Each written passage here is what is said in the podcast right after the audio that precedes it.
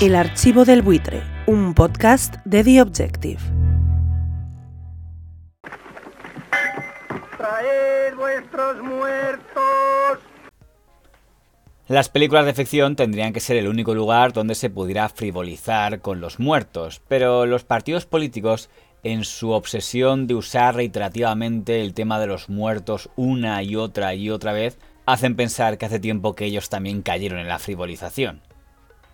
En el debate de los candidatos a la presidencia de la Comunidad de Madrid, el momento más tenso fue cuando una candidata de la oposición entregó a la señora Díaz Ayuso un libro escrito por un exconsejero de Ciudadanos que la acusaba a ella de muertes durante la pandemia. Usted tiene que dar explicaciones, tiene que pedir perdón y tiene que tratar de reparar el daño causado a los familiares.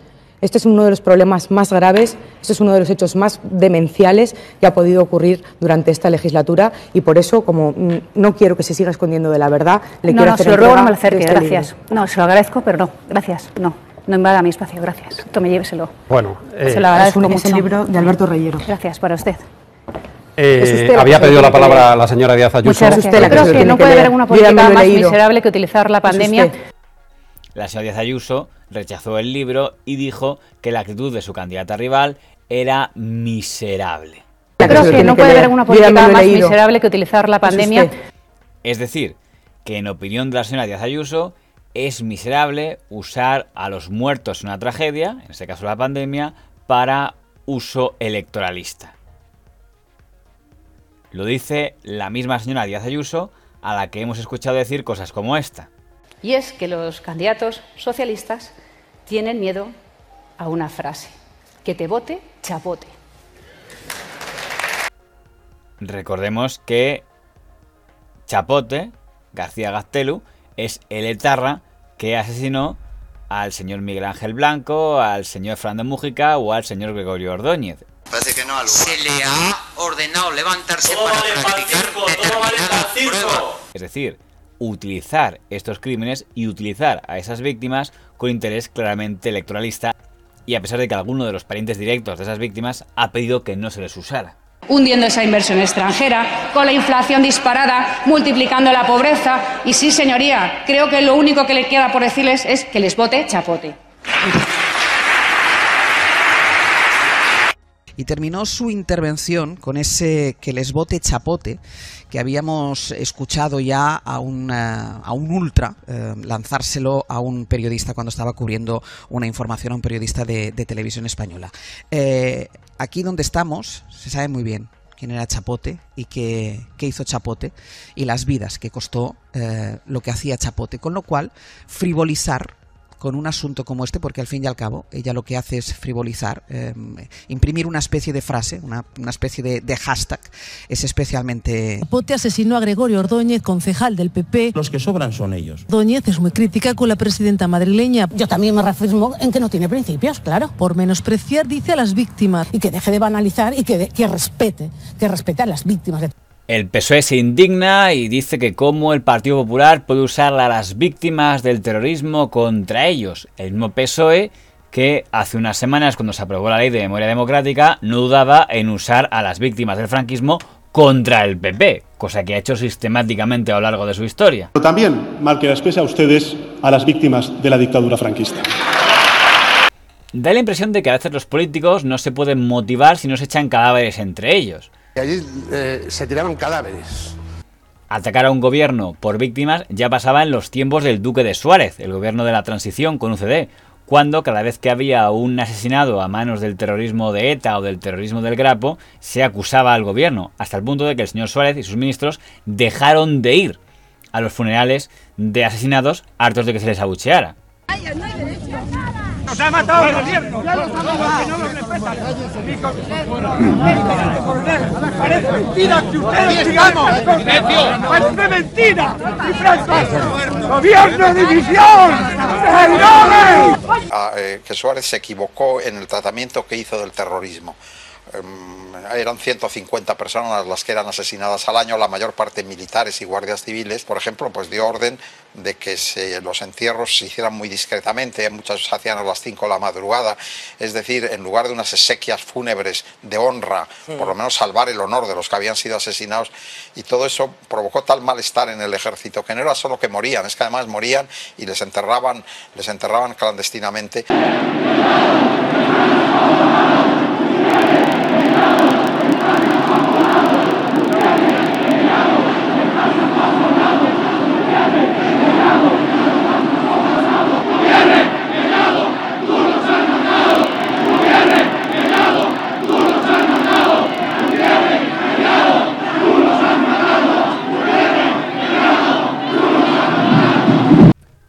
Durante la primera década del gobierno de don Felipe González, y a pesar de que hubo combates parlamentarios muy fuertes, no se ponía a muertos en la ecuación y el señor Fraga, como jefe de la oposición, no recurría a esos métodos. Fue ya con don José María Aznar al frente de la oposición, con don Pedro J. Ramírez como uno de sus consejeros áulicos, cuando el tema de los GAL saltó a primera fila. Y entonces sí, el Partido Popular usó con frecuencia los muertos de los GAL para atacar al gobierno socialista.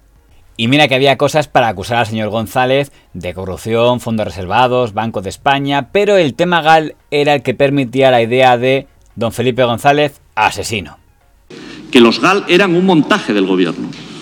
Señor Belló, dígale al señor González que si los jueces condenan al señor San Cristóbal, políticamente condenan al señor González y a su gobierno. Muchas gracias.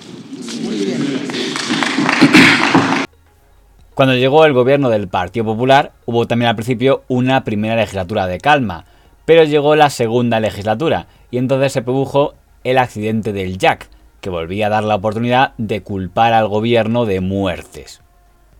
De hecho, llegó a haber un debate parlamentario de tú me sacas los muertos del Jack, pues yo te saco los muertos de los GAL. El avión no podía volar. No debió volar porque tenía dos averías graves que al menos una de ellas le impedía ser utilizado. Decía antes que habían explotado la tragedia y algo peor. Sembran ira y odio frente al gobierno y al partido que lo sustentaba entonces. Y esa conducta, sinceramente, me parece miserable.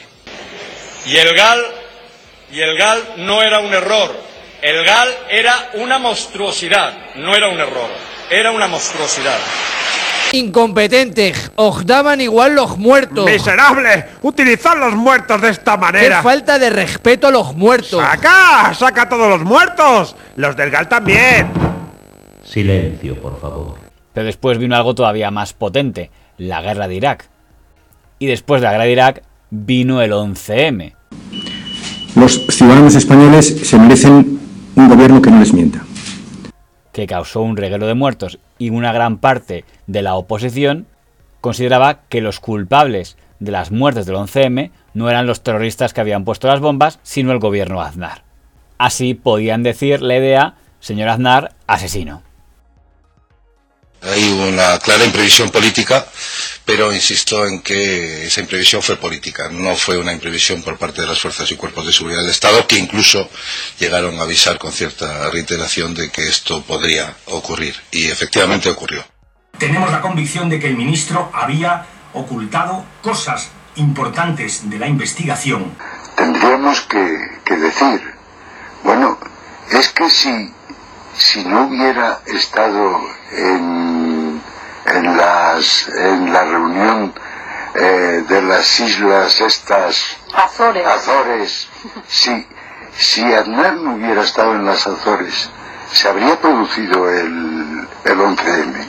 En el caso del gobierno Zapatero, ni siquiera tuvo una legislatura de calma, porque ya en la primera legislatura se produjo el intento de negociación barra diálogo con ETA. Hay quien empezó con el GAL y terminó negociando. Fue durante ese proceso cuando el Partido Popular, que entonces lideraba don Mariano Rajoy, sacó la idea de que el gobierno de Zapatero estaba traicionando a las víctimas.